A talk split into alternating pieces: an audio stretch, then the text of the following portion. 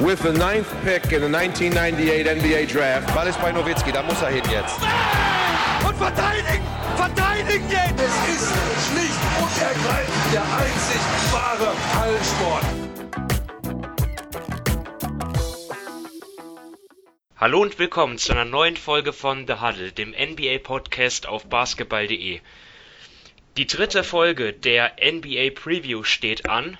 Wir haben uns bereits mit äh, der Southwest und Pacific Division äh, auseinandergesetzt. Ähm, ja, wenn ihr die Teile noch nicht gehört habt, hört dort gerne rein. Und ähm, heute ist die Northwest Division dran. Also wir beschließen sozusagen die Western Conference.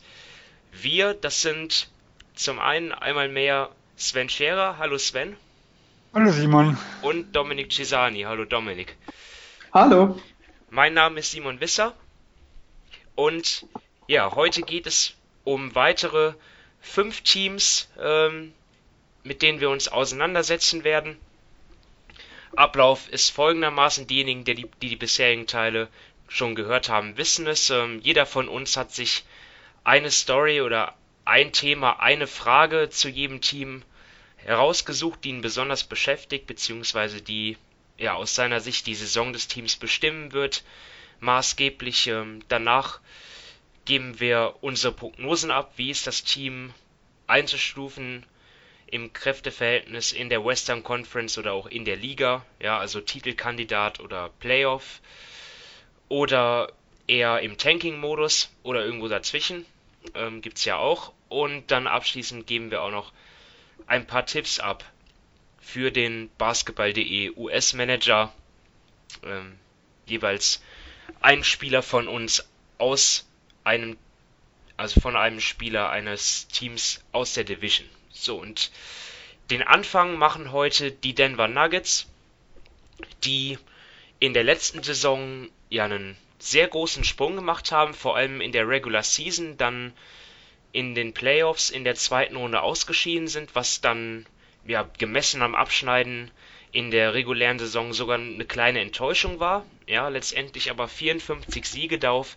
und zweite Runde, darauf lässt sich aufbauen und ja, darauf werden sie, auf dem Erreichten werden sie auch aufbauen mit dem Team, das sie schon ähm, zusammen hatten davor. Also es gab natürlich ein paar Zugänge, zum Beispiel die Nuggets haben sich Jeremy Grant gesichert äh, per Trade von den Oklahoma City Thunder.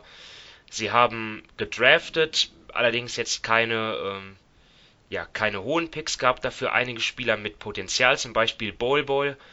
Und ja, was auch irgendwie als Zugang angesehen werden kann, ist der Rookie des Vorjahres, äh, der, der Draft-Pick des Vorjahres, Michael Porter Jr., der ja damals als einer der Spieler mit dem höchsten Potenzial des Jahrgangs äh, betitelt wurde.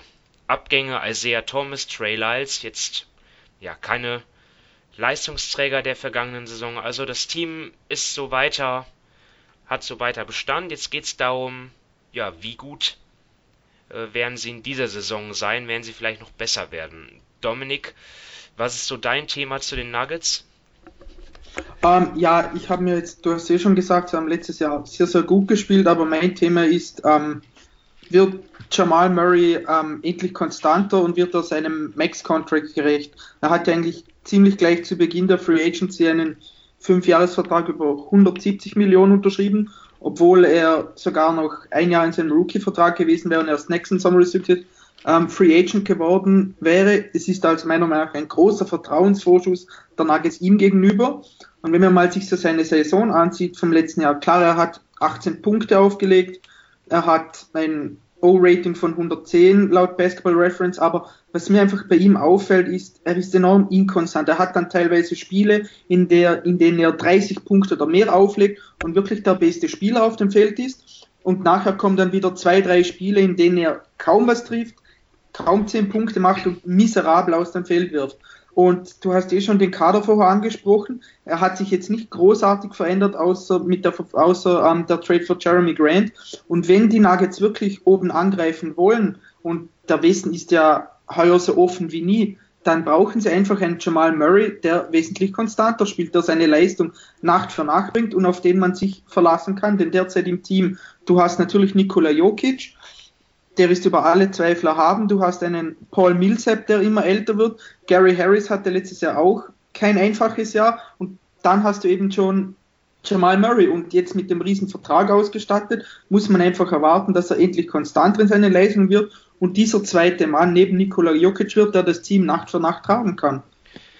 Ja, also ich habe eigentlich weniger Bedenken in der regulären Saison, was die Nuggets angeht, weil ich glaube, die sind so tief, dass sie dort äh, einen inkonstanten Murray äh, irgendwo auffangen können. Aber wenn es nachher Richtung Playoffs geht, da haben wir ja schon gesehen, also gerade in San Antonio, ich glaube, die ersten zwei Spiele müssten es gewesen sein, die ja überhaupt nicht äh, äh in den Rhythmus kamen.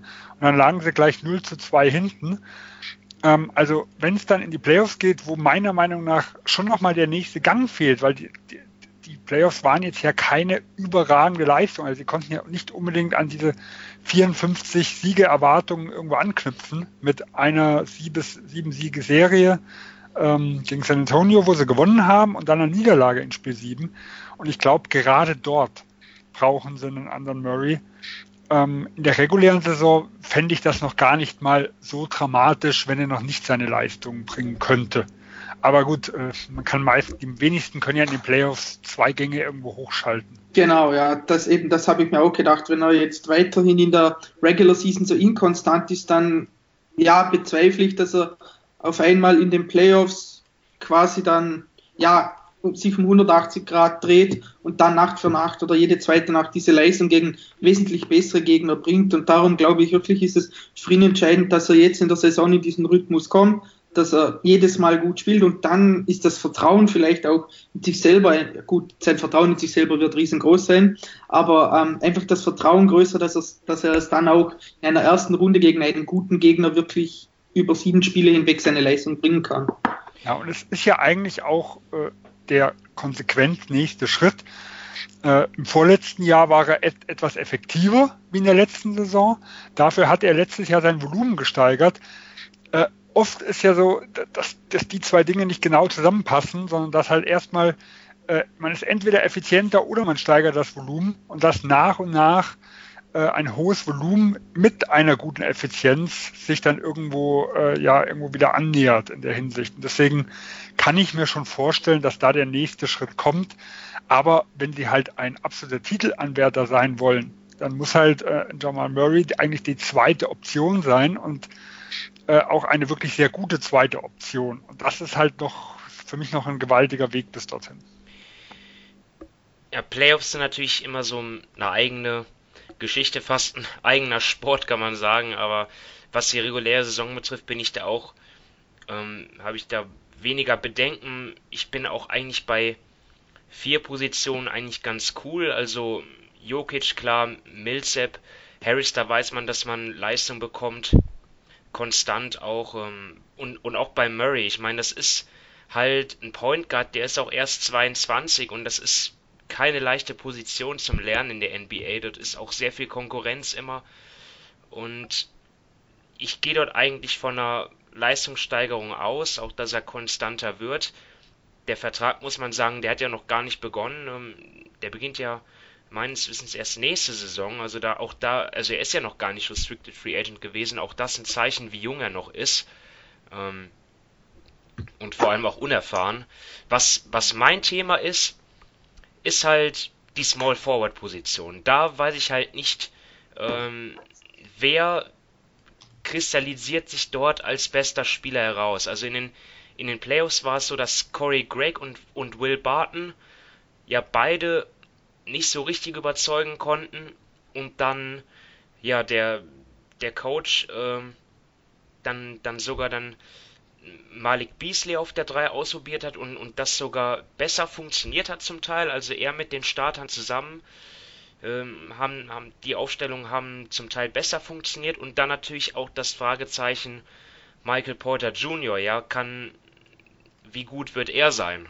Jetzt, wo er dann hoffentlich wieder gesund ist, also vollständig genesen von seiner schweren Verletzung. Also die drei, ähm, ich, wenn, wenn sie, wenn, wenn die Nuggets dort einen wenn, wenn sich dort einer rauskristallisiert, der, der Top-Leistungen bringt über, über ähm, ja, und auch konstant, das war vielleicht dann auch das, was letzte Saison irgendwie gefehlt hat dann in den Playoffs, dann sind sie für mich dann auch wirklich ein, ein Spitzenteam und auch ein Anwärter auf den Titel. Ähm, ja, ich glaube, gerade wenn wir die Teams aus LA sehen mit Leuten wie LeBron James und mit Leonard und George, ah, da fällt es einem schon schwer, den Spieler zu sehen, der die Leute stoppen soll. Ich glaube aber, Denver von allen Contendern ist es eigentlich äh, das Team, wo ich am ehesten, also zumindest auf dem Papier, äh, ihnen zutrauen könnte, dass sie nochmal so eine, so eine kleine Veränderung irgendwo vornehmen. Ähm, weil sie haben relativ viele junge Spieler, die wir eigentlich auf Dauer alle gar nicht halten können. Also wir haben es ja jetzt äh, gesehen, dass ein Malik Beasley hat ein 30 Millionen äh, Angebot abgelehnt. Äh, das ist jemand, der könnte im nächsten Jahr auch etwas teurer werden und das wird so Jahr für Jahr irgendwo so gehen. Also ich könnte mir bei den, bei den Nuggets halt schon nochmal vorstellen, dass man dort nochmal hingeht und sagt, okay, wir haben schon in den letzten äh, zwei Folgen jeweils den Namen Andrew Iguodala gesagt, aber der würde für mich zum Beispiel bei den Nuggets absolut perfekt passen. Der ist relativ leicht zu bekommen. Sie könnten mit Mason Plumley einen auslaufenden Vertrag als so den Kernsalary irgendwo nutzen und dann vielleicht einen Zweitrunden-Pick oder halt äh, einen jungen Spieler irgendwo dort, vielleicht auch einen Hernan Gomez oder so jemanden reinwerfen. Weil auch hier habe ich halt das Gefühl, die werden alle gar nicht äh, genug Spielzeit bekommen und wie gesagt, können alle gar nicht langfristiger Teil des Plans der Nuggets sein. Klar, Plumlee würde vom Gehalt passen. Wenn sie den abgeben, müssten sie aber dann auch irgendwie dann ein Backup haben auf der 5. Also dann müssten, müsste ja schon Bol Bol also da, was zeigen. Ich weiß es nicht.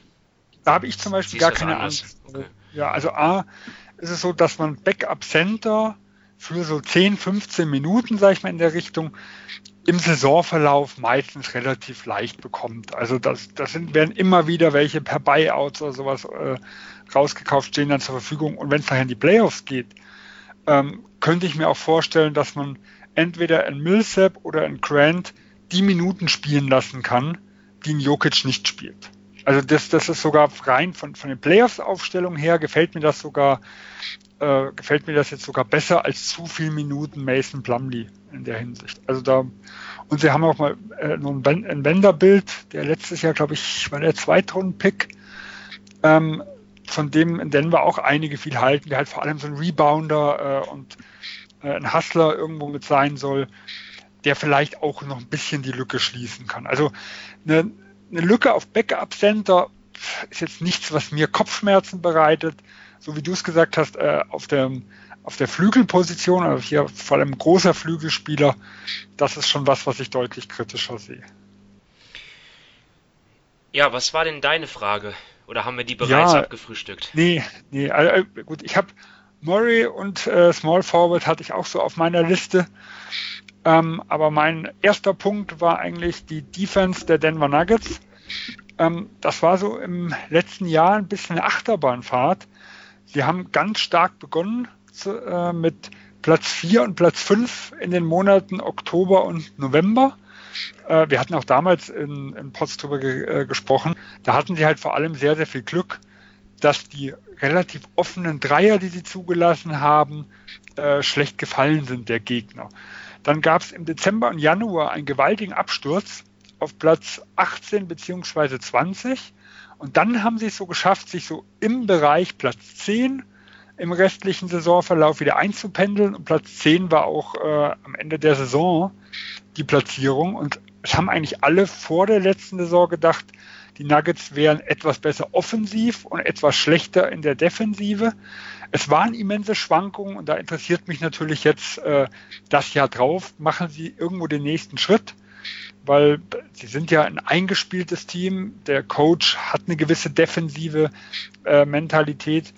Äh, und aus meiner Sicht sind Sie vom reinen Personal her etwas besser noch geworden weil allein die Abgänge von Trey Lyles und Isaiah Thomas, auch wenn letzterer äh, nur am Ende der Saison relativ wenig Spiele hatte, äh, aber vor allem von Lyles und dass Grant einen Großteil der Minuten übernehmen wird und noch ein bisschen mehr.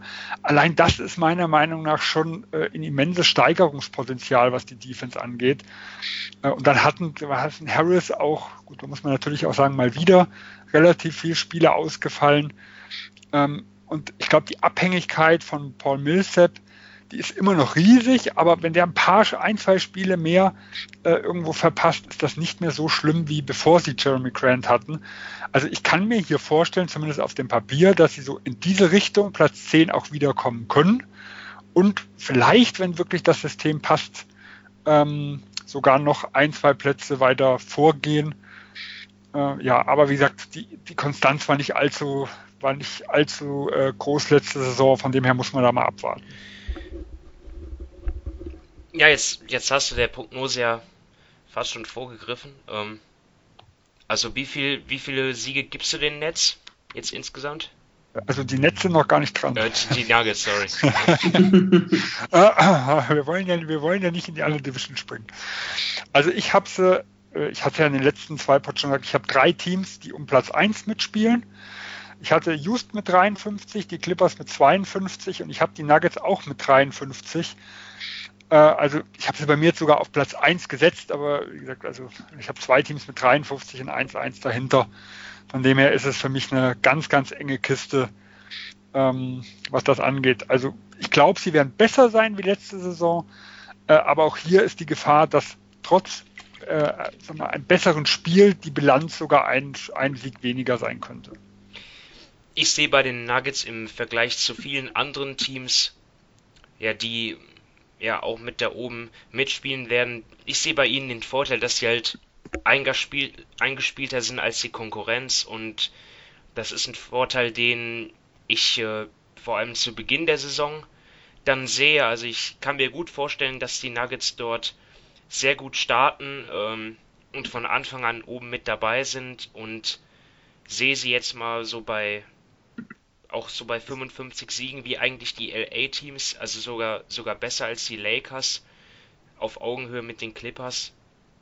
Vielleicht sogar davor, also das, ähm, da geht es ja um zwei, drei Siege vielleicht, aber ich sehe Denver im Kampf um den Top-Seed in dieser Saison. Dominik? Ja, ähm, also noch schnell zur Defense der Nuggets. Ich glaube, Jokic ist inzwischen so breit, er deckt die ganze Zone alleine ab.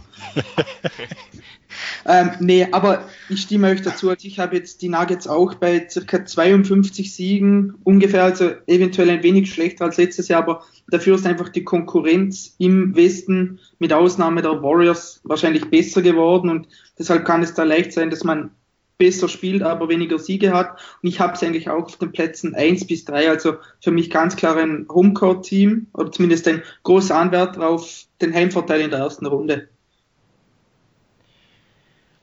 Okay, dann ähm, machen wir weiter mit den Minnesota Timberwolves. Und da war ja vor Jahren, die waren ja vor Jahren auch so an einer ähnlichen Stelle, wo, wo man dachte, boah, jetzt, jetzt ähm, haben sie dort ihren Kern zusammen, die zwei jungen Spieler mit, mit Carl Anthony Towns und Andrew Wiggins.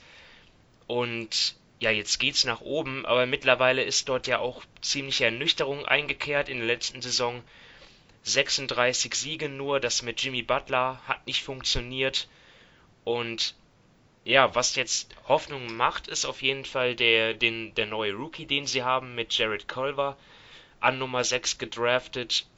Und ja, weitere Verstärkungen haben sich geholt, jetzt nicht so von nicht so hochkarätig, muss man sagen, Noah Vonley ist äh, jetzt neu dabei, Jake Lehman, Tyrone Wallace, Jordan Bell und auch noch ein paar Spieler per Trade sich gesichert, aber ja, auch die Abgänge sind da zu nennen, unter anderem Dario Saric, Derrick Rose, Tash Gibson, Tyus Jones, Anthony Tolliver, ähm, ja, so für mich ein Team mit vielen Fragezeichen, aber vielleicht Sven, lasse ich dich, lasse ich dir mal den Vortritt. Was ist dein Thema bei den Timberwolves?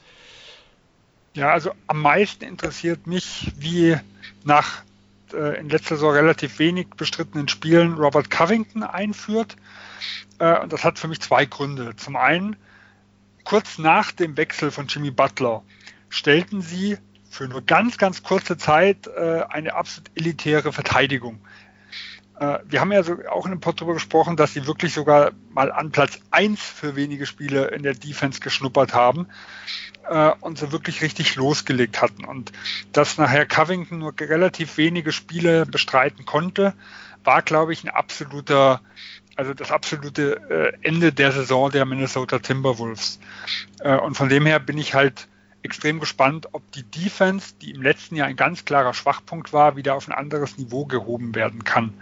Zum Zweiten mehren sich die Gerüchte, dass ähm, Minnesota im Vergleich zum letzten Jahr Small Ball spielen will. Also äh, Ty Gibbs, Ty, Tash Gibson, der ist nicht mehr da. Das heißt, diese große Frontcourt-Lineup mit, mit Towns und Gibson äh, wird es nicht mehr geben. Und immer wieder heißt es, dass Robert Covington jetzt den Vierer geben könnte. Im letzten Jahr hat er von seiner Zeit in Minnesota 98 Prozent äh, auf der 3 gespielt. Also das ist was, was wir neben Towns in dem Maße eigentlich ganz, ganz selten gesehen haben. Äh, und das interessiert mich wirklich, wie das funktioniert und ob mit dem Spacing, was ein Towns dann um sich haben könnte, er vielleicht noch mehr dominiert, wie er es Ende letzter Saison schon getan hat. Ja, in meinem Depth Chart habe ich jetzt auch Covington auf der 4, allein aus dem Grund, damit Wiggins und Culver beide starten können. Ob das dann auch so sein wird, werden wir sehen. Meine Frage dreht sich halt ja auch um die Point Guard Position jetzt. Ähm, ich denke mal, Wiggins wäre auch ein Thema gewesen, aber ich sehe dort einfach auch mit Jeff Teague jetzt auch ja nicht den Spieler, der die Timberwolves dort ja irgendwie auf Playoff-Niveau hieft, weil einfach ja die Konkurrenz auf diese, gerade auf dieser Position so gut aufgestellt ist und ähm, auch die Backups, wenn man sich das mal ansieht, Shabazz Napier, okay, letzte Saison war der, war der nicht so schlecht, aber ansonsten auch in der Breite gefällt mir das jetzt nicht so. Also ich habe dort einfach, ähm, ja, ähm, nicht so viel Hoffnung jetzt, was die Timberwolves angeht. Bin ich da zu kritisch bei Jeff Teague? Weiß ich nicht, aber ähm, auf jeden Fall gefällt mir das nicht so gut. Ähm, Dominik, dein Thema? Nee, also ähm, ja, ich würde da, ich glaube, da hast du recht, gerade auf der Guard-Position, sie sind da schon auf der 1 mit den Ballhändlern relativ dünn besetzt. Generell das Team ist schon nicht so gut. Und du hast vorher Andrew Wiggins angeschnitten, dann mache ich den mal zum Thema. Ich weiß, man redet inzwischen wirklich jedes Jahr davon und fragt sich, ob er endlich mal etwas aus seinem Potenzial machen kann oder wird, sagen wir mal, sein Abstieg weitergehen. Also wenn man sich jetzt mal seine letzte Saison ansieht, er hat 41 Prozent aus dem Feld geworfen. Er hatte ja ein Offensive Rating von 100. Das ist einfach miserabel. Er ist kein guter Verteidiger, er reboundet nicht. Also wenn man sich ihn mal ansieht, er hätte all die ja, physischen Fähigkeiten, um ein dominanter Spieler zu sein, beziehungsweise in ja, gewissen Bereichen einfach besser zu sein. Und es, er geht jetzt in seine sechste Saison und ja, man weiß einfach nicht, was man mit ihm anfangen soll. Es gibt ja auch Stimmen, ähm, die wegen ein, die einen Trade fordern von ihm. Das Problem ist natürlich sein riesiger Vertrag. Welches Team nimmt so einen Vertrag auf? Und jetzt ist Jimmy Butler weg. Jetzt hat Carl Anthony Towns ganz klar der beste Spieler der, der Timberwolves. Und wenn die Timberwolves dieses Jahr nicht komplett eingehen wollen, dann muss Wiggins jetzt endlich mal was zeigen, denn er sollte theoretisch der zweitbeste Spieler in diesem Team sein, hat es aber jetzt nie gezeigt und deshalb bin ich wirklich mal gespannt, ob er diesen Sommer an seinen Schwächen gearbeitet hat, gerade auch an seiner Wurfauswahl oder ob er weiterhin dieser eindimensionale Volume-Scorer ist, der nicht verteidigt und der nicht passen kann. Und ich glaube wirklich, dass die Zukunft von Minnesota mit ihm steht oder fällt, denn eben Towns ist fixer Bestandteil, Wiggins haben sie noch, ich glaube, wie lange haben sie den noch an der Backe? Den haben sie noch bis 2023 an der Backe und eben mit dem großen Vertrag ist er schwierig zu traden und da bin ich wirklich gespannt, ob jetzt mal da ein Schritt nach vorne kommt und er seinem Potenzial endlich gerecht wird. Ja, und Ryan Saunders, also der, der alte neue Coach, ähm, der aber in den letzten Jahren ja nur wenige Monate zur Verfügung hatte, gilt ja als jemand mit sehr, sehr guten Beziehungen zu Wiggins, also der über Jahre schon mit ihm zusammenarbeitet und die zumindest was Coach-Spieler-Verhältnis angeht, relativ dicke sein sollen. Also ich glaube, so diese noch mal eine Ausrede wie der Rückschritt unter Tom Thibodeau äh, hat Wiggins nicht mehr. Ich glaube, wenn es jetzt nicht funktioniert, dann ist vielleicht das Einzige, was seine Karriere noch rettet, äh, wirklich ein Wechsel. Dann ist vielleicht einfach Minnesota nicht der richtige Standort. Da muss er vielleicht ein komplett anderes System, komplett andere Mitspieler. Äh, aber dann kann man eigentlich kaum mehr sagen, okay, ein neuer Coach wird ihn dann wieder irgendwo, äh, also in diesem Konstrukt, also mit, ähm, mit einem Towns zum Beispiel neben sich, dann irgendwie wieder auf die Spur bringen. Ja, also das, das ist ja eigentlich ein, ein cleverer Gedankengang, einen Coach zu installieren, der einen guten Draht zu, zum Sorgenkind hat. Ähm, vielleicht ist das wirklich die, ja, die letzte Chance dann für Wiggins. Und ja irgendwie auch dann, ja, aufgrund seines Vertrags ja auch, ja, müsste er normalerweise auch der zweitbeste Spieler des Teams sein. Und darauf kommt es halt an. Ähm, Aber ich hoffe nicht, dass das sein Haupteinstellungsmerkmal war, weil ich, ich glaube, dann hätte Minnesota ein Problem. Wenn der einzige Grund, warum Saunders äh, Trainer ist, der, die gute Connections zu Wiggins ist, Nein, ähm, Schwerpunkt sollte Towns sein. Ja, klar. Klar, äh, Towns haben wir noch gar nicht gesprochen. Das ist ja schon auf jeden Fall äh, eher auch ein Grund, an Minnesota zu glauben, weil er ja auch wirklich ein, ein, ein Top-Center ist. Das muss man ja auch mal sagen. Ne? Also sogar Offen- defensiv, sogar defensiv hat er sich gesteigert in der letzten Saison, auch finde ich. Ja, ich fand nach dem Thibodeau-Abgang, ähm, fand ich ihn recht solide. Ich will jetzt nicht sagen gut, aber er hat schon einen Schritt nach vorne gemacht. Ich glaube, du, Dominik, hast ja mal die Theorie in den Raum geworfen ähm, oder, oder die Feststellung getroffen, dass er eigentlich ja die Stagnation oder den Rückschritt hatte in dem Moment, wo Thibodeau kam. Äh, also, weil nach, im ersten Jahr war er auch recht vielversprechend und dann waren genau die Zeit mit Thibodeau waren ja diejenigen, wo er eigentlich für mich die größte Enttäuschung defensiv war. Und ich fand ihn jetzt auch nicht berauschend Ende der Saison, aber ich fand ihn doch besser wie Anfang des Jahres. Ja, Also kommen wir zur Prognose. Und dort, Dominik, willst du mal beginnen? Wie viele Ja, Siege traust du denen zu? Ja, ähm, also sie hatten ja, letztes Jahr hatten sie ja 36 Siege und ehrlich gesagt sehe ich sie wieder da herum, vielleicht sogar eher bei 35. Eben der Westen ist besser geworden. Ich sehe sie schlechter aufgestellt, auch wenn Covington sicher ähm, jetzt fitter in die Saison gehen wird. Das ist natürlich ein Vorteil. Aber ja, ich traue dem Team einfach nicht viel zu. Deshalb sehe ich sie so bei 35, 36 Siegen und klar als Lottery-Team. Habe ich auch so. 36 Siege und damit auf keinen Fall Playoffs. Sven? Da bin ich mit 38 ja der Optimist von uns. Ja. Ähm, also ich kann schon sehen, wie Minnesota um die Playoffs mitspielt, weil wie gesagt, das Team mit Covington und auch mit einem gesunden Teak, was leider nur 42 Spiele der Fall war, äh, waren schon nicht so schlecht. Ich glaube, die Spiele, die 42 mit Teak hatten auch eine rund 50% Bilanz. Äh, aber wir haben halt hier, in Covington hat insgesamt 22 für Minnesota und ich glaube auch 22 für Philly gespielt. Also beide haben, wie gesagt, im 40er-Bereich gespielt. Da ist natürlich die Frage, wie viel, also wie gesund sind sie wirklich und wie viele Spiele können wir überhaupt von ihnen erwarten. Und deswegen würde ich sie jetzt nicht äh, wirklich dicht an den Playoffs dran sehen, aber ich traue ihnen schon hohe 30 Siege zu, wenn, das halb, wenn sie das halbwegs wieder in den Griff bekommen. Und Towns, glaube ich, eh, der wird ein Biest dieses Jahr wieder sein. Gut, dann schließen wir die Timberwolves ab und wechseln rüber nach Oklahoma City. Und dort, ähm, ja, hat sich einiges getan, ne?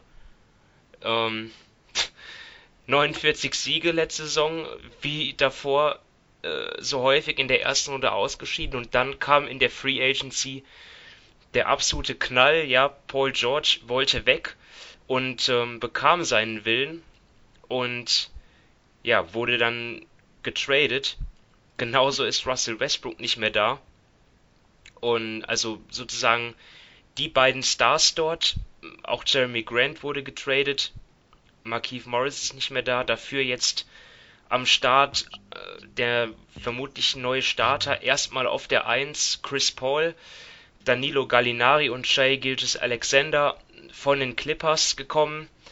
Mike Muscala haben sie sich in der Free Agency geholt und auch noch Darius Basley gedraftet. Ja, so extrem viel neu und für mich auch ein Team, was man jetzt, was die Bilanzprognose betrifft, kaum einschätzen kann, weil dort kann es jederzeit zu einem weiteren Trade kommen.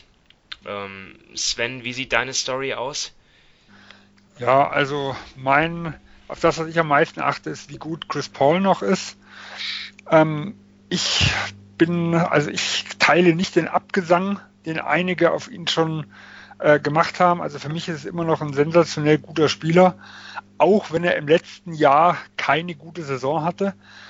Ähm, was für mich so mit, eines der spannendsten Dinge ist, wir haben im, Let er war im letzten Jahr, also in den Playoffs 2018, hatte er sich ja verletzt und konnte deswegen die letzten Spiele nicht mehr mitmachen.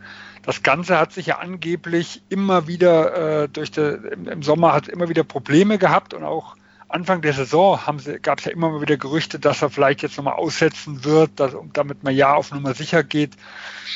Ähm, und es könnte ja schon sein, dass er durch den fehlenden Sommer, den er irgendwo gehabt hat, äh, ja dort etwas stärker abgebaut hat, wie es vielleicht körperlich der Fall ist. Äh, und ähm, Kevin O'Connor hat eine Statistik rausgebracht, dass er ohne James Harden auf dem Feld immer noch 23-12 aufgelegt hat.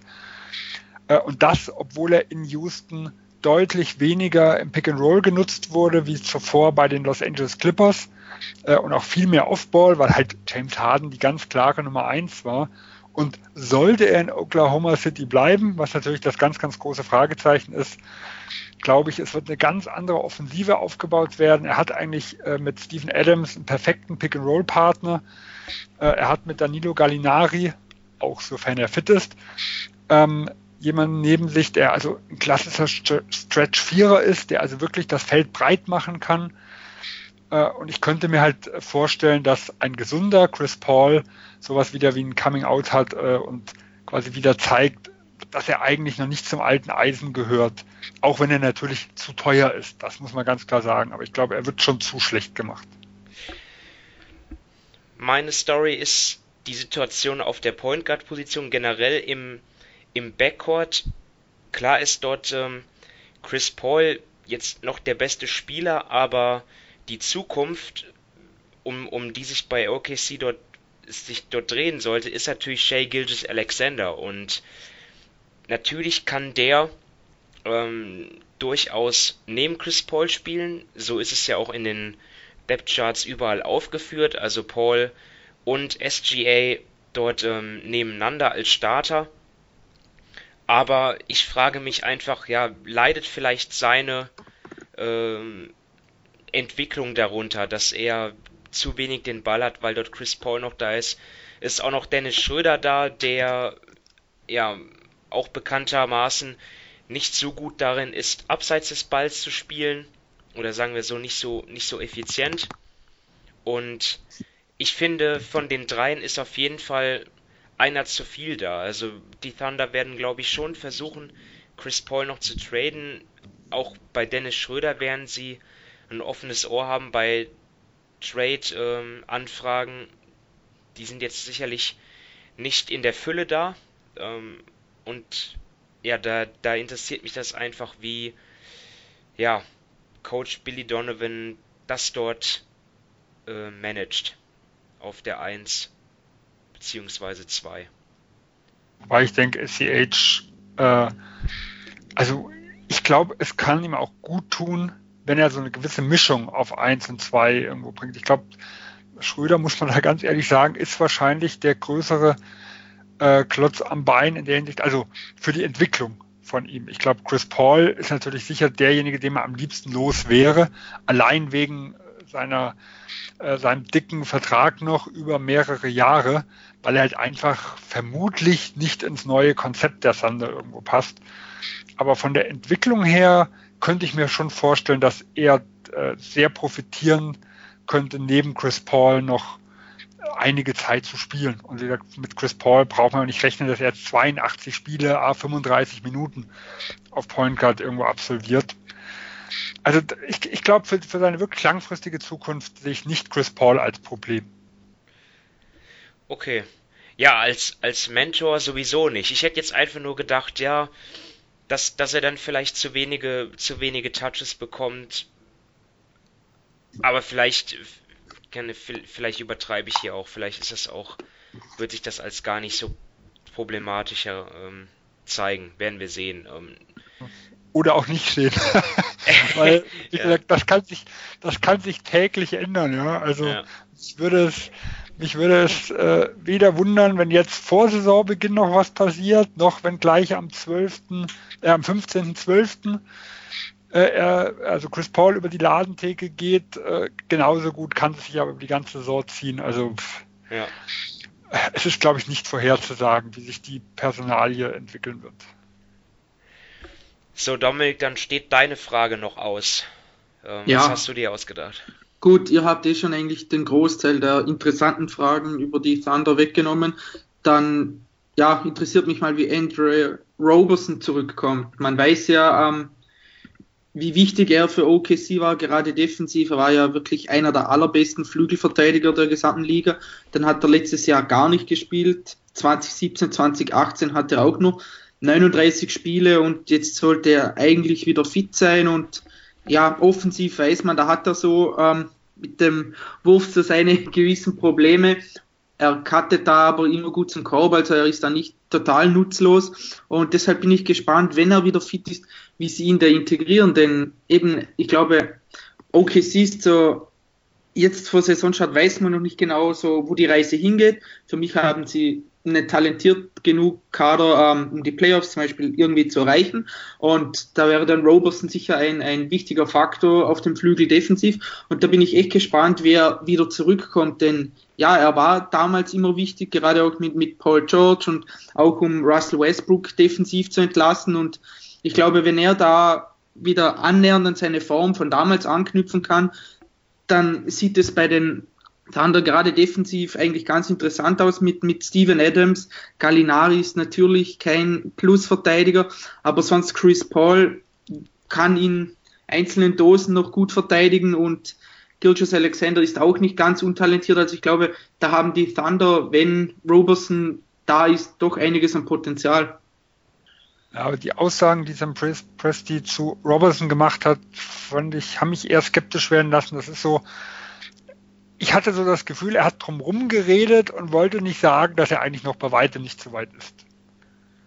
Das war so die ganze Zeit so, ja, so richtig trainieren kann er noch nicht und wir müssen, der, man sieht aber die Fortschritte, also so dieses klassische, äh, wir, wir sagen nicht, äh, es sieht noch relativ düster aus. Also war zumindest so mein Eindruck, was ich äh, aus OKC mitbekommen habe. Ja, das ist natürlich traurig zu hören, weil er auch vor seiner Verletzung wirklich einer war, der ja, natürlich keinen Wurf hatte, aber vor allem als Verteidigungsspezialist doch irgendwie gute Leistung gebracht hat und auch in dieses Team irgendwie schon gepasst hat, vor allem noch in der Zeit dann, ja, wo noch Durant da war, da war er wirklich auch eine der Stützen gewesen. Ähm, ist jetzt schon lange her. Ähm, und natürlich auch dazu beigetragen hat, dass OKC eines der besten Defensivteams ist. Ob das jetzt so bleibt, bleibt mal abzuwarten. Sie hatten ja letzte Saison die viertbeste Defensiveffizienz. Ja, die Prognose. Da tue ich mich wie gesagt schwer, weil Chris Paul, ähm, Steven Adams, Danilo Gallinari, das sind Spieler, die alle zu haben sind sicherlich, aufgrund ihrer hochdotierten Verträge. Allerdings machen so Trades natürlich, die machen solche Trades natürlich schwer. Ähm, trotzdem, wenn ich jetzt tippen müsste, ob einer von denen während der Saison getradet wird, dann würde ich jetzt erstmal Ja sagen. Und wenn das Team so zusammenbleibt, dann traue ich ihnen aber auf jeden Fall so, sie, so Siege so im, im hohen 30er-Bereich zu. Also, ähm, wie ihr vielleicht wisst, bin ich ein großer Fan von Danilo Gallinari. Das ist natürlich die, immer die Frage, bleibt er gesund? Und Chris Paul hat auch noch einiges im Tank. Gildes Alexander ist ein Spieler, der, der noch besser wird. Also ich bin dort eigentlich optimistisch, aber ich denke mal, wenn es dann zum Trade kommt, kann es auch durchaus sein, dass sie dann ja wirklich die Saison dann abschenken und dann ist dann nur niedrige 30er werden. Äh, ich, also, aber ich tue mich total schwer bei den Thunder mit, mit einer Prognose. Also Sven, wie, was sagst du dazu meiner Einschätzung? Ja, also ich habe sie jetzt mal bei 36 Siegen gelistet. Ich sage aber auch, wenn, wenn ich wüsste, das Team bleibt zusammen und die sag, Wackelkandidaten, also Gallinari und äh, Chris Paul, könnten so 75 oder Anfang 70 Spiele machen, äh, dann würde ich sogar auf 2 bis 43 Siege gehen. Also ich glaube, das könnte ein richtig interessantes und gutes Team sein. Äh, aber ich glaube weder, dass sie komplett zusammenbleiben, noch dass äh, die ganzen verletzungsanfälligen Spieler über die gesamte Saison, äh, sag mal, ihre Minuten und, und, nötigen Spiele bekommen, um im 40er-Bereich zu landen. Deswegen habe ich einfach mal 36 genommen, aber schlag 5 drauf oder zieh 10 ab. Äh, ich könnte nicht dagegen argumentieren. Ja. Ja, Dominik, jetzt äh, die Frage, siehst du das genauso? Ja, also ich glaube, da muss ich nicht mehr viel dazu sagen. Das kann in die eine als auch in die andere Richtung gehen. Ich hatte es jetzt mal bei 38 Siegen, aber eben, man weiß jetzt noch nicht, ob wer getradet wird, wann das geschieht, ob die Leute fit bleiben. Also ich glaube, wenn der Kader total so zusammen bleibt, dann eben, dann können die für mich gut als achtes Team zum Beispiel in die Playoffs rutschen mit 42 Siegen oder sowas aber es kann natürlich auch alles nach hinten losgehen. Also da ist sehr, sehr viel möglich, aber ich würde mal knapp unter 40 tippen und keine Playoffs. Okay, dann äh, setzen wir die Reise fort und landen in Oregon, in Portland. Und ja, das ist ein Team, das kann ja eigentlich nur enttäuschen. Also in der letzten Saison die Conference Finals erreicht, 53 Siege und ja, das trotz des langfristigen Ausfalls von Yusuf Nurkic, der Center wird auch weiterhin ausfallen. Ähm, als Ersatz für ihn haben sie per Trade Hassan Whiteside geholt aus Miami. Ähm, dazu Kent Basemore, Mario Hesonia, Paul Gasol, Anthony Tolliver und im Draft haben sie Nasir Little geholt. Verlängerung mit Rodney Hood. Das war sicherlich auch ein wichtiger Move. Er hat ja in der Playoff-Serie gegen Denver vor allem, ja, in, in einem Spiel sogar den, den Unterschied ausgemacht, kann man sagen. Abgänge Evan Turner per Trade, ebenso Maurice Harkless und Myers Leonard. Alpha Rook Amino ist ein Abgang, der sicherlich auch wehtut. Seth Curry nicht mehr da, Enes Kanter, Jake, Jake Lehman. Also für mich sind die äh, Portland Trailblazers, also ich habe ich hab sie ja eigentlich traditionell äh, optimistischer eingeschätzt als, als ihr, aber in dieser Saison habe ich auch so meine Fragezeichen. Ich fange jetzt einfach mal an mit meiner Story und das ist halt Hassan Whiteside im Vergleich mit Yusuf Nurkic. Ich kann mir einfach kaum vorstellen, dass er das bringt, ähm, was, was Nurkic dem Team gibt. Ja, Nurkic ist ja auch eben ein extrem guter Blocksteller und hat auch den, das Auge für den, Neben, für den Mitspieler.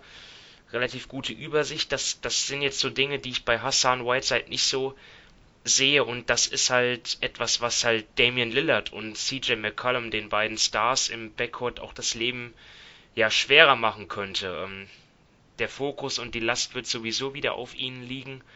Also da liegt mein Augenmerk darauf, was macht Hassan Whiteside in Portland.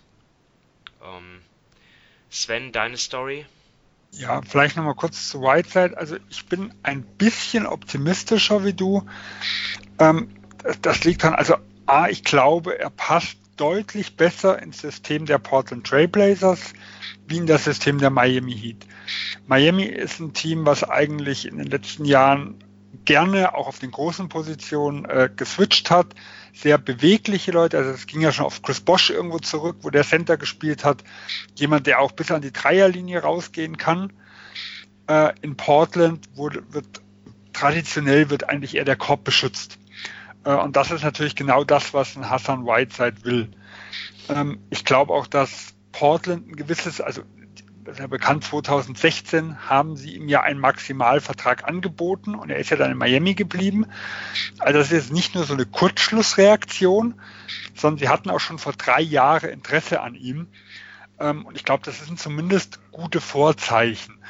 Äh, und äh, er hat natürlich auch in den letzten Jahren nie von so einem Backcourt profitieren können, wie er jetzt in Portland zur Seite gestellt bekommt. Also er wird da schon einiges an Räumen haben, wenn vielleicht auch mal Pick and Roll gespielt wird, wenn er wieder abrollen kann. Also das wird äh, eine ganz andere Dynamik sein, wie es in Miami äh, mit war. Äh, und man muss natürlich auch sagen, dass Nurkic, als er von Denver zu Portland kam, eigentlich ja, in Denver auch nicht so einen guten Ruf hatte, nicht die Leistung bringen konnte, wie er sich jetzt in Portland entwickelt hat. Also Portland hat schon einige äh, starke Leute entwickelt. Und gut, auf der anderen Seite sehe ich dann halt auch in Whiteside jemand, der Statistiken äh, hinterherjagt äh, und der sich ja nicht immer so ins Teamgefüge einfügt. Also ich halte ihn bei weitem nicht für einen Center wie Nurkic, aber ich glaube, dass er in Portland schon ganz gut aufgehoben sein könnte. Für mich aber die größte Frage ist, was auf dem Flügel passiert ist. Also Moment, äh, da möchte ja, ich jetzt nochmal ja, kurz, also da, da wollte ich nicht, da, damit das klar ist, also ähm, da, muss, da muss man tatsächlich differenzieren. Also defensiv glaube ich auch, dass das ganz gut passen könnte, eben wegen dem ähm, Defensivkonzept, auch mit der Pick-and-Roll-Verteidigung, die du angesprochen hast. Der ist ja auch ein extrem guter Rebounder, wie er, und damit passt er ja auch nach Portland mir geht es halt um die Offense. Also Nurkic hat da schon viel gebracht. Ähm, 5,0 Screen Assists gehabt in der letzten Saison, jetzt auch nicht in, in übermäßig viel Spielzeit, also zumindest nicht mehr, nicht viel mehr als Whiteside und dort liegt er dann schon deutlicher darunter. Also, weißt du, darum ging es mir einfach. Ja, und auch, ich finde auch einen deutlich besseren Playmaker. Ja. Also da hat, da hat Nurkic schon was gezeigt. Ähm, ich habe aber auch eigentlich, also auch wenn Nurkic nur wenige Spiele vor Schluss ausgeschieden ist, muss man auch sagen, dass sich Portland mit einem Ines Kanter als Center, sag ich mal, ähm, deutlich besser geschlagen hat, wie ich es gedacht hätte. Also der, Ausfall fiel nicht so ins Gewicht, wie ich, wie ich damals wieder prognostiziert habe. Und von dem her glaube ich, dass Whiteside ein klares Downgrade ist.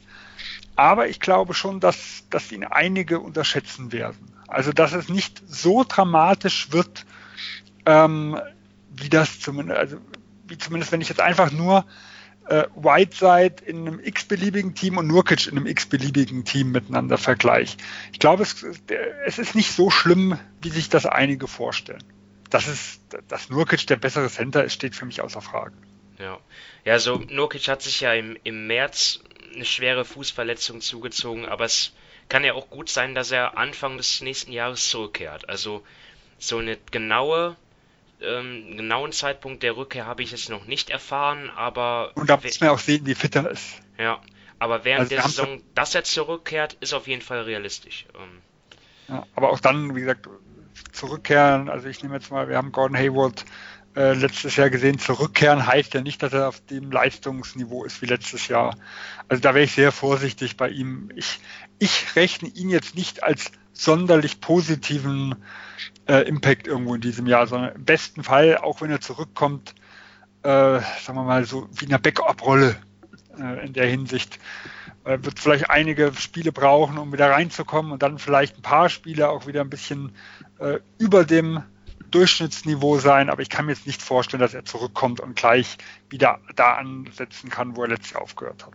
Ja. So, und jetzt ähm, darfst du jetzt ran mit deiner Geschichte. ähm, ja, Amino Harkless waren sicher ein großes Problem in den letztjährigen Playoffs und waren teilweise unspielbar. Also wir haben ja auch gesehen, dass sie teilweise drei Point Guard Lineups mit äh, Seth Curry noch gelaufen sind. Äh, aber für die gesamte reguläre Saison empfand ich die zwei schon als, als recht gute Spieler in den letzten Jahren und recht, äh, also wie gesagt, die recht soliden Job gemacht haben. Und jetzt hat da Portland sich zwar mehr Shooting reingeholt, aber aus meiner Sicht auch äh, ja, ganz große Fragezeichen, was dann, was das angeht. Also jemand wie ein Hood oder ein Hesonia, äh, ich kann mich auf beide nicht so wirklich verlassen auch wenn Portland, äh, was Entwicklungsdinge angeht, da da finde ich einen sehr, sehr guten Job gemacht hat. Also die haben viele Spieler in den letzten Jahren geholt, die, die man eigentlich schon abgeschrieben hat. Und gerade äh, Ex-Magic-Spieler, was ja ein Hersonia auch mit ist, äh, da ist ja sowohl Harkless, den sie jetzt abgegeben haben, wie zum Beispiel Napier, der sich in Portland irgendwo wieder gefangen hat.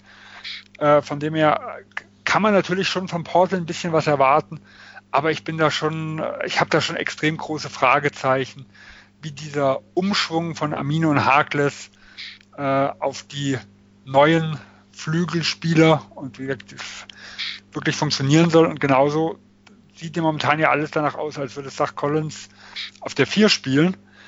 Äh, und das ist natürlich, ja, ich weiß nicht, ob, ob ich Whiteside unbedingt mit einem anderen Big äh, gern sehen würde. Höchstens, er tut seinen, seinen Wurf, sag ich mal, also sagt Collins, seinen Wurf nochmal um einiges verbessern, weil das Potenzial hat er ja, äh, aber er hat es weder im Volumen noch in Quote bis jetzt, also da hat mich wirklich überzeugt. Also da habe ich wirklich meine, meine größten Fragezeichen, wie das auf dem Flügel aussehen wird. Ja, vielleicht wäre da sogar Tolliver der bessere Starter. Ähm, kann man sicherlich aber, drüber debattieren, aber, aber, aber. der hat in den letzten Jahren eigentlich äh, auch relativ wenig äh, Minuten und Starts irgendwo gesehen, sondern war eher derjenige, der in wenigen Minuten von der Bank mal heiß laufen konnte, weil defensiv ist er halt auch ein Loch. Also da. Ja, er ist ein Loch, aber er trifft den Dreier. Ähm, ja, genau. Und jetzt kann man sagen, das war's, ja. ähm. Ja, ich glaube halt, äh, dass, dass Collins irgendwo die Zukunft in Portland ist. Sie haben relativ viel abgegeben, äh, um fortzutraden damals. Sie haben mit dem 15. und 20. Pick geopfert, um auf 10 nach vorne zu kommen. Äh, und eigentlich ist es ja auch der logische nächste Schritt zu sagen, er kriegt mehr wie die 17,6 Minuten im letzten Jahr äh, an Spielzeit. Wir schauen mal, wie seine Rolle ist. Ich denke, er wird auch die, den Backup Center teilweise übernehmen.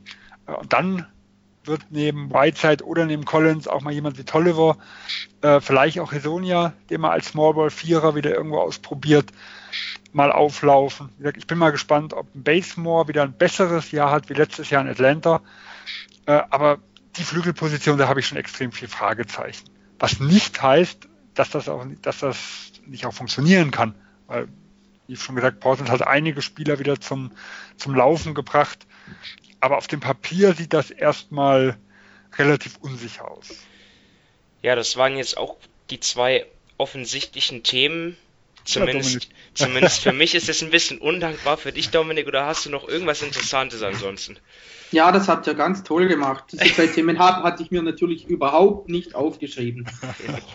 nee, aber dann sage ich mal, ähm, ob sich die Kontinuität der Blazers dieses Jahr auszahlt. Also du hast schon die Abgänge und die Zugänge angesprochen, aber trotzdem der Kern ist jetzt eigentlich seit ja, einiger Zeit immer gleich. Sie haben mit Lillard bis 2025 verlängert, mit CJ McCollum bis 2024 als ihre zwei ja, besten Spieler, sagen wir mal, plus Nurkic, sind einfach noch jetzt länger unter Vertrag. Sie hatten letztes Jahr 53 Siege, sie sind dann aber ähm, ja in die, in die äh, Western Conference Finals gekommen, haben da aber gegen die Warriors ja gnadenlos den kürzeren gezogen und man hat dann auch so gehört, ob man vielleicht irgendwie Lillard und McCollum trennen muss, also McCollum vielleicht traden, um da gerade für den Flügel jemanden zu holen, der dem Team mehr weiterhilft. Portland hat das jetzt nicht gemacht, hat dann ja sogar mit beiden verlängert und da bin ich gespannt, wie sich das auszahlt, denn eben der Westen ist stärker geworden. Gerade ähm, auf dem Flügel haben sie einfach gewisse Probleme und ja, da bin ich einfach gespannt, ob sich das ja auszahlt, wie sie jetzt ihre Kontinuität im Kader haben, denn andere Teams haben doch relativ viel, ja, neu, viele neue Spieler hatten einen großen ähm, Turnover und ob sich das ja in, in der Regular Season auszahlt, ob sie da dann davon profitieren, dass sie eben schon auf gewissen Positionen eingespielt sind, gewisse Automatismen haben und ob sich das, ob das dann auch irgendwie für die Playoffs dann relevant ist, denn wenn man sich diese letztes Jahr ansieht, dann ja, das Ziel müssen immer die Playoffs sein und der Westen ist offen. Sie haben sicherlich große Ziele und ob das jetzt ein Vorteil ist, dass sie eben diesen Kader so beisammen gehalten haben oder eher vielleicht ein Nachteil, dass sie nicht versucht haben, McCollum zu traden und dafür jemanden zu holen, der vielleicht, sage ich mal, besser zu Lillard passt.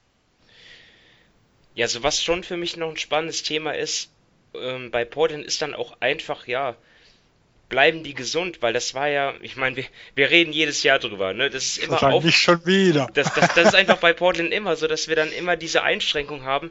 Ja, die sind immer so gesund, geht das denn so weiter? Und auch letzte Saison hat Lillard einfach wieder 80 Spiele gemacht, 36 Minuten pro Spiel. Und ja, wenn man das einfach mal sieht, der in seinen äh, sieben Jahren hat er ja hat er immer mindestens 73 Spiele gemacht. Das ist dann, muss man auch einfach mal dann loben, vielleicht auch als Qualität, dass der einfach nie verletzt ist. Ähm, und darauf muss Portland natürlich auch weiterhin hoffen. Ähm, Sven, deine Prognose?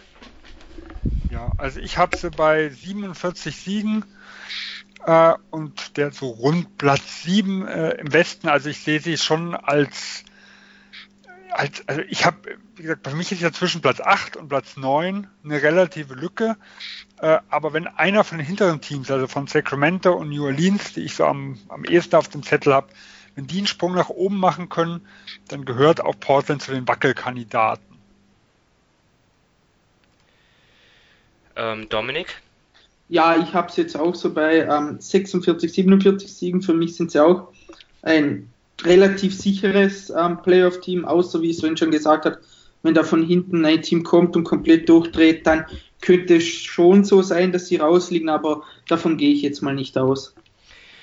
Ich habe sie auch bei 45 bis 47 Siegen, was natürlich schon ein kleiner Absturz ist von 53, aber man muss ja auch bedenken, es gibt Teams im Westen, die sind stärker geworden, wie die Clippers, wie die Mavs, vermutlich. Ähm, Dazu dann halt die, die Sache halt, dass, dass, dass sie auf dem Flügel deutlich an Qualität verloren haben. Andererseits glaube ich, dass Basemore zum Beispiel passiger ist als äh, Evan Turner. Also sie haben auch gute Dinge gemacht in der Offseason, aber letztendlich, ja, am Ende vielleicht sind, sind die Trailblazers vielleicht die neuen Spurs, dass wir sie einfach jedes Jahr unterschätzen. Am Ende machen sie wieder 50 Siege oder so. Ähm, Mal sehen. Aber ich, aber wir haben sie, ja, wie so oft bei, sind wir da mit unseren Prognosen ziemlich deckungsgleich. Und 45 bis 47 oder auch 48, das würde ja auf jeden Fall dann, ja, vielleicht nicht Heimvorteil bedeuten, aber sicher, sichere Playoff-Einzug wieder. Ähm, ja, dann kommen wir zum letzten Team der Division und das sind die Utah Jazz, die wir in der letzten Saison ja, in der Vorschau, ich kann mich noch erinnern, in den, in den höchsten Tönen gelobt haben. So ganz konnten sie dann unsere Erwartungen nicht erfüllen. Am Ende wurden es trotzdem immerhin 50 Siege, aber ein doch ja, sehr klares Aus dann in Runde 1 äh, an den Houston Rockets schon ziemlich enttäuschend, auch die Art und Weise. Und ähm, genau das hat die, das Front Office dann auch dazu bewegt, einschneidende Moves zu machen. Sie haben sich auf der Point Guard Position verstärkt. Also Ricky Rubio ist zwar gegangen in der Free Agency, aber sie konnten Mike Conley verpflichten per Trade aus Memphis. Dazu auf dem Flügel Bojan Bogdanovic nach einer sehr starken Saison in Indiana.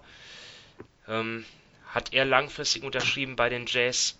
Dazu dann auch noch ja, Rollenspieler die glaube ich ganz gut passen, wie Jeff Green, Ed Davis, dann äh, mit, mit mehr Fragezeichen sicherlich Emmanuel Moutier und im Draft haben sie auch noch ein paar Spieler verpflichtet, allerdings nur an Stelle 50 und darüber, ich meine nicht, ob die großen Impact haben werden. Abgänge, Jay Crowder, Kyle Korver, Grayson Allen, alle per Trade nach Memphis geschickt. Tabo Sefolosha Ricky Rubio, wie genannt, Derek Favors auch zu nennen, ähm, Raul Neto, Ekpe Udo. So, ähm, Dominik, dann fängst du jetzt mal an, weil du es eben so schwer hattest. Äh, was ist deine Story zu den Jazz? Ja, ähm, ich finde ganz interessant, wie sie Derek Favors ersetzt haben. Sie haben eben Bogdanovic geholt, der aber auch nicht jetzt, sage ich mal, der, der klassische Vierer ist, denn die Jazz haben vorher eigentlich immer mit, mit Favors und mit ähm, Rudy Gobert auf den größeren Positionen gespielt. Und jetzt, ich meine, der Backcourt ist klar, dort werden, dort werden Mitchell und ähm, Mike Conley auflaufen, auf der 5 dann Rudy Gobert und dann hast du noch Ingles, ähm, Bogdanovic und zum Beispiel auch noch Crowder. Jetzt bin ich gespannt, wie sie das gerade mit dem Rebounding machen, denn also Crowder, ist, war, Crowder ist weg. Ah, nee, nee, Crowder, ja, gut, ja. Okay, eben Ingles und Bogdanovic. Ich glaube, die zwei werden starten, aber wie sie das eben handeln, denn ja, sie sind jetzt nicht gerade die allergrößten Rebounder zum Beispiel, wie sich das einfach, ich glaube einfach mich interessiert, wie sich das ganze Spiel von Utah verändert. Jetzt nicht nur offensiv, wie sie dass sie mehr Spacing haben, denn Bogdanovic ist der bessere Schütze als Favors, da muss man gar nicht drüber reden, sondern eben gerade wie es dann defensiv aussieht, wenn sie dann gegen Teams spielen, die ein bisschen größer sind, die dann besser rebounden können und ich glaube, da könnte wirklich so, wenn ich mir ihren Kader ansehe, da fehlt für mich so ein bisschen der zweite große, den sie einfach reinstellen können, denn ich glaube nicht, dass sie mit Ed Davis und mit ähm, Rudy Gobert spielen werden, denn äh, dafür sind einfach beide offensiv ein bisschen zu eindimensional. Die leben beide davon, dass sie ganz klar in Ringnähe abschließen können. Sie haben dann noch Jeff Green zum Beispiel, aber ja, wie soll ich sagen, mir fehlt einfach so ein bisschen dieser, nicht unbedingt der Stretch-Vierer, aber einfach so ein bisschen der Vierer, der auch innerhalb der Zone dann rebounden kann, der sich gegen die größeren Spieler behaupten kann. Und ich glaube einfach, dass sie da mit dem Abgang von Favors so einen verloren haben. Und Bogdanovic ist ein super Spieler, aber meiner Meinung nach einfach ganz ein anderer Spielertyp. Also in eine ähnliche Richtung liegt, ging auch meine Hauptsache, und zwar ob die Verstärkung der Offense, also wie sehr sie zulasten der Defense gehen und auch des Reboundings. Also schauen wir mal auf die letzte Saison in der regulären Saison, da war Utah das zweitbeste Defensivteam, nur mittelmäßig in der Offense drittstärkstes Rebounding-Team.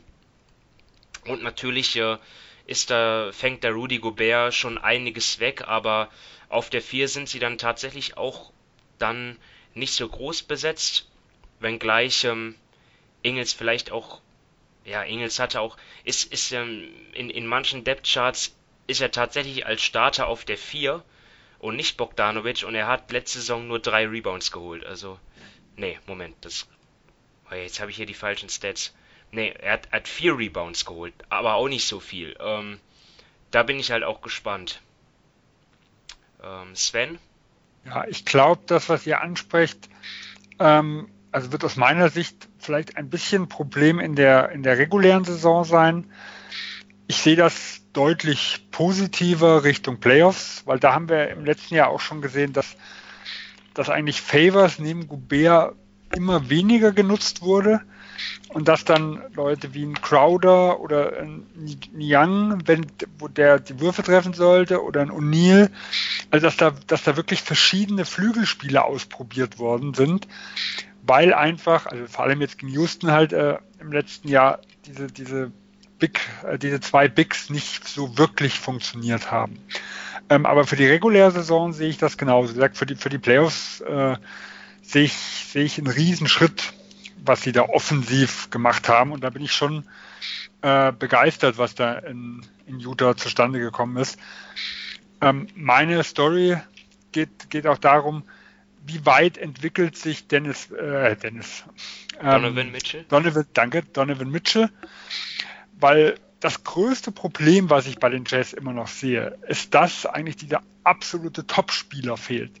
Also wenn ein eindimensionaler, zwar absolut elitär eindimensionaler Spieler wie Rudy Gobert der beste Mann im Team ist, dann habe ich meine Probleme, sie als wirklichen Titelkandidaten oder Titelfavorit zu sehen. Also dann sind es, kommen wir halt wirklich in die Richtung, Detroit Pistons 2004 oder auch San Antonio 2014, wo dann halt ein Tim Duncan und ein Ginobili nicht mehr auf dem absoluten äh, äh, Hochpunkt der Karriere waren und genauso ein Tony Parker.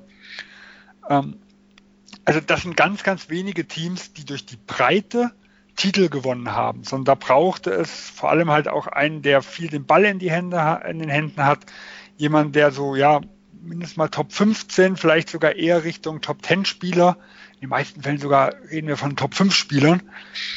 Ähm, jemand, der so in diese Kategorie irgendwo fällt. Und da sehe ich halt nur einen Donovan Mitchell, der da, der da irgendwo das Potenzial hat, so gut ein Conde ist. Wir wissen, was er kann. Äh, und äh, bei einem Mitchell ist so, trotz aller Leistung, die er gezeigt hat, äh, er war extrem ineffektiv in den letzten Jahren und hat in den großen Momenten zwar das Herz gehabt, aber war einfach noch nicht die Fähigkeiten zu übernehmen. Jetzt hat er natürlich ein ganz anderes Team neben sich. Also wenn äh, Mitchell und Gobert Pick and Roll spielen, ähm, dann hat er plötzlich drei Schützen neben sich, die 40 Prozent aufwärts im Catch and Shoot haben. Also Donovan Mitchell selber ist ja auch kein schlechter Dreierschütze, wenn er nicht ähm, aus der Bewegung raus, sondern wenn er halt einen freien, offenen Wurf hat. Catch and Shoot trifft, oder hat er letztes Jahr 39,3 Prozent getroffen. Und da war er der schlechteste von den ganzen äh, Guards beziehungsweise Flügelspieler, die jetzt in Utah auf den äh, starten werden. Also da, da ist immenses Spacing dahinter. Dann spielt Utah eine, eine immens analytische Offensive. Also sie nehmen mit die besten Würfe der gesamten Liga. Das heißt, sowohl was die Freien angeht, die Anzahl Dreier und am, am Korb. Äh, sie haben sie halt einfach nur nicht getroffen. Und das wird in diesem Jahr anders aussehen. Und dann kann es natürlich auch sein, dass ein Donovan Mitchell absolut entfesselt wird. Und ich glaube, das braucht man Utah, um halt so diesen wirklich letzten Schritt zu machen. Ansonsten sehe ich sie eher als das Team, gegen das keiner spielen will, weil wenn die mal richtig heiß laufen, ähm, sag ich mal, kann auch jeder Favorit geschlagen werden. Aber ist es ein Team, was vier Serien in Folge gewinnt, was einfach, also dafür fehlt mir halt einfach noch der Star. Und da sehe ich eigentlich nur einen Donovan Mitchell und da bin ich mal gespannt, ob er den Schritt, den man sich so im letzten Jahr vielleicht schon mal ansatzweise erhofft hat, in diesem Jahr mit einem deutlich besseren Kader um ihn herum machen wird ja, so, vielleicht ist ja auch Mike Conley dann, der eh immer unterschätzt wird, vielleicht ist, ist er dann der beste Spieler. Ich weiß es nicht. Ähm, auf jeden Fall kann man über ihn sagen, dass er offensiv einiges liefert und defensiv. Ähm, das ist ja bei Mitchell und, und Gobert jetzt bislang noch nicht so der Fall gewesen. Bei, bei Mitchell, äh, jetzt muss ich mal ein bisschen klug scheißern. Du hast gesagt, er wäre nicht effektiv. Also effektiv war er schon. Er hat 24, 4 und 4 aufgelegt. Das ist aber nicht aber, effektiv. Aber die Effizienz war es halt. Ähm, ah, so, Entschuldigung. Ja, 3, also. 43 Prozent aus dem Feld ist halt schon extrem schwach. Also ja. die Dreierquote ging ja noch, aber wenn du so schlecht abschließt äh, unterm Korb, also. Ja, vor allem ein Offensivrating 100, 104 ist deutlich unter Ligadurchschnitt, der sich so in Richtung 108, 109er Bereich äh, befindet. Was natürlich auch daran lag, dass er immens viel kreieren musste, ohne den nötigen Platz halt um sich herum zu haben. Und es wird dieses Jahr ein deutlich gesünderes Verhältnis zwischen attackieren, aber auch mal, dass er mal von Conley eingesetzt wird. Also ich glaube, die zwei können schon absolut hervorragend miteinander funktionieren. Und wie gesagt, dass Conley der beste Spieler sein könnte, äh, das will ich nicht bezweifeln. Ich bezweifle nur dann, ob Utah. Ob es dann reicht, ob, ja. Ob, genau, ob Utah dann ein Top-Favorit, sag ich mal, auf den Titel ist. Oder ob sie halt dann nicht nur ein Favoritenschreck sind. Weil da, da habe ich halt dann schon irgendwo meine Bedenken, so toll in Mike Conley ist. Aber ich kann ihn mir ganz, ganz schwer vorstellen als bester Spieler eines Titel, äh, vielleicht sogar eines, äh, nicht nur eines Anwärters, sondern eines, eines Teams, was wirklich einen Titel gewinnt. Also da sind wir, wie gesagt, dann wirklich schon so in Pistons-Sphären ein Billups ja auch statistisch gesehen äh, kein Top 5 oder Top 7 Spieler irgendwo war, aber halt ein hervorragender Leader, ein Allround-Spieler. Äh, und genau in die Kategorie fällt natürlich auch Mike Conley. Aber es sind halt wirklich nur ganz, ganz wenige Teams, äh, die auf diese Art und Weise Titel gewinnen. Ja, das ist dann auch ein Punkt, der dann möglicherweise an den Playoffs trotz der Verstärkung wieder in wieder zum Tragen kommt. Ne? Die die Jazz haben keinen Superstar. Also auch nicht Rudy Gobert, obwohl der jetzt zweimal Defensive Player of, of the Year wurde und auch wenn er im WM-Viertelfinale Team USA auseinandergenommen hat, dafür ist er offensiv, dafür hat er, dafür ist er da nicht vielseitig genug. Ähm, er ist für mich halt, sagen wir mal, so ein Top, vielleicht so 15 Spieler in der Richtung.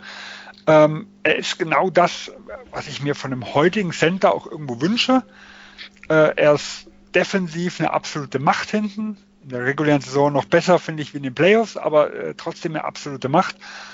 Äh, und er verwertet. Also er nimmt nicht irgendwelche unnötigen, schwierigen Schüsse in der Hinsicht, sondern er macht das, was ihm irgendwo aufgelegt wird und das macht er hochprozentig.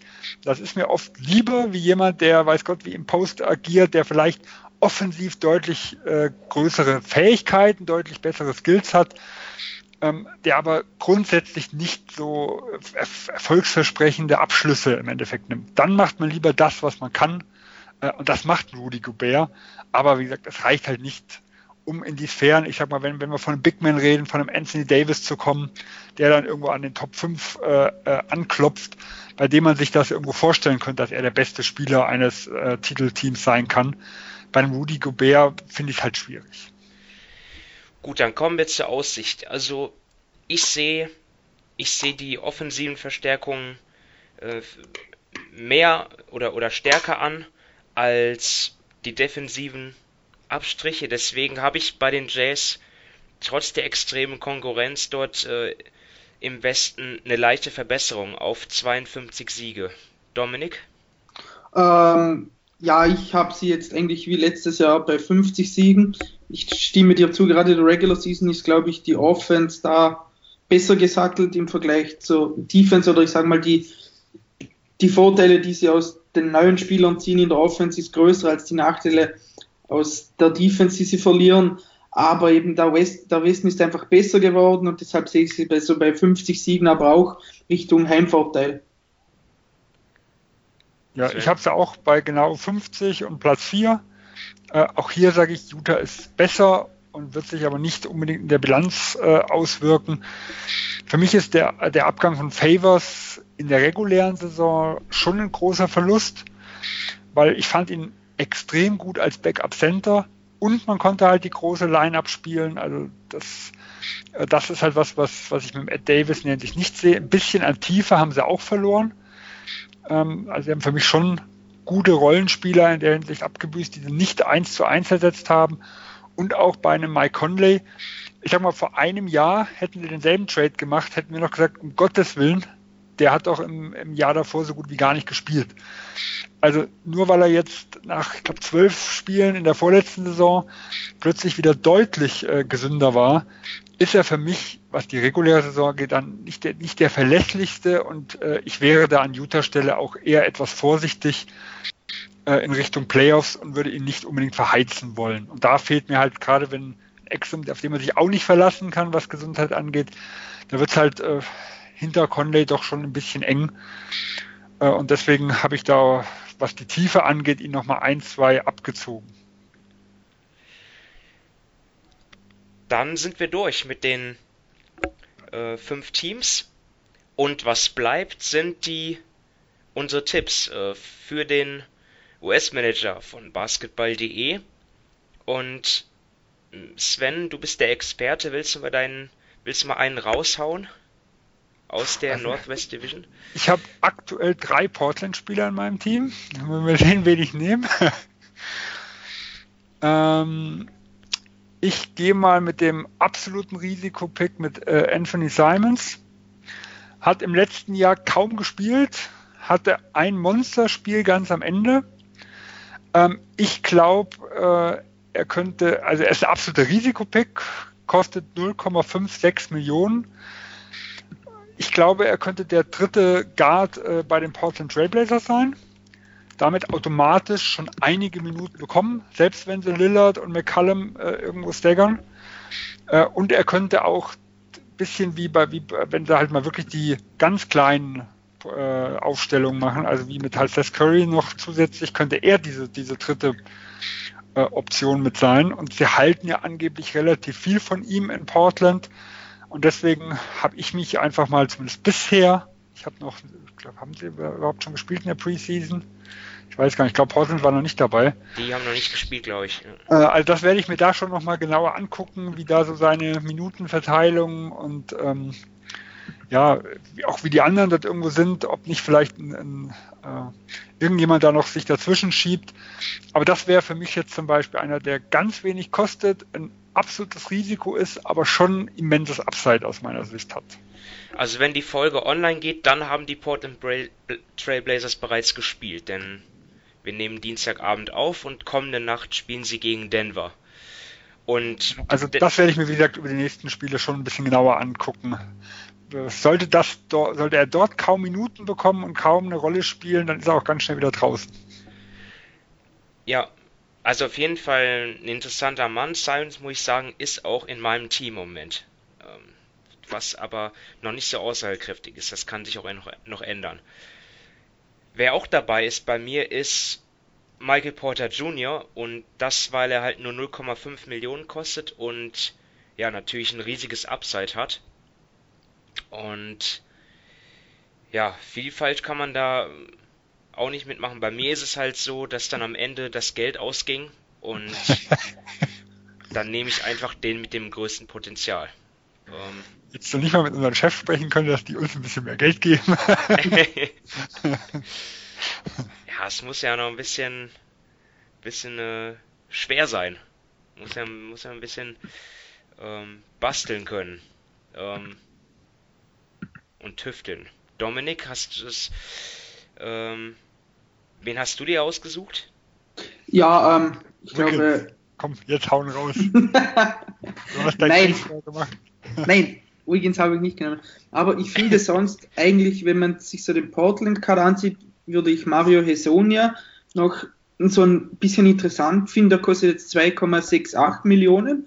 Aber der spielt natürlich auf dem, auf dem Flügel, wie wir schon besprochen haben, der ist Portland jetzt nicht so extrem gut besetzt. Ich glaube, sie halten auch relativ viel von ihm. Also, was ich so gelesen habe, sie schwärmen auch über, äh, von seinem Einsatz und wie er dann den Ball wirft. Und ich glaube, wenn er da wirklich in die Rotation findet bei Portland, könnte er natürlich von McCollum und von Lillard profitieren und für das Geld, wenn man noch ein bisschen was übrig hat und nicht nur irgendwie auf die 0,5 Millionen Spieler gehen will, dann könnte es da könnte eher eine nette Ergänzung sein.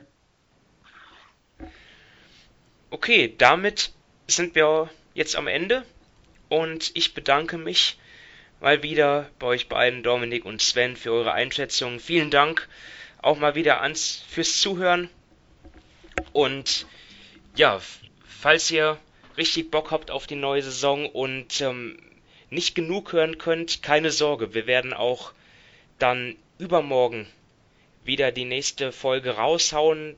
Da geht's dann ähm, ja, Richtung Eastern Conference mit der Atlantic Division. Hört auch dort gerne rein, wir würden uns freuen. Bis dahin ähm, sage ich erstmal viel Spaß weiterhin, vielleicht mit der NBA Preseason, falls ihr so heftige Entzugserscheinungen habt, dass ihr äh, das sehen wollt. Und macht's gut. Bis dann. Ciao. Tschüss. Tschüss. With the ninth pick in the 1998 NBA Draft. Ball ist bei Nowitzki, da muss er hin jetzt. Und verteidigen! Verteidigen jetzt! Es ist schlicht ergreifend der einzig wahre Hallensport.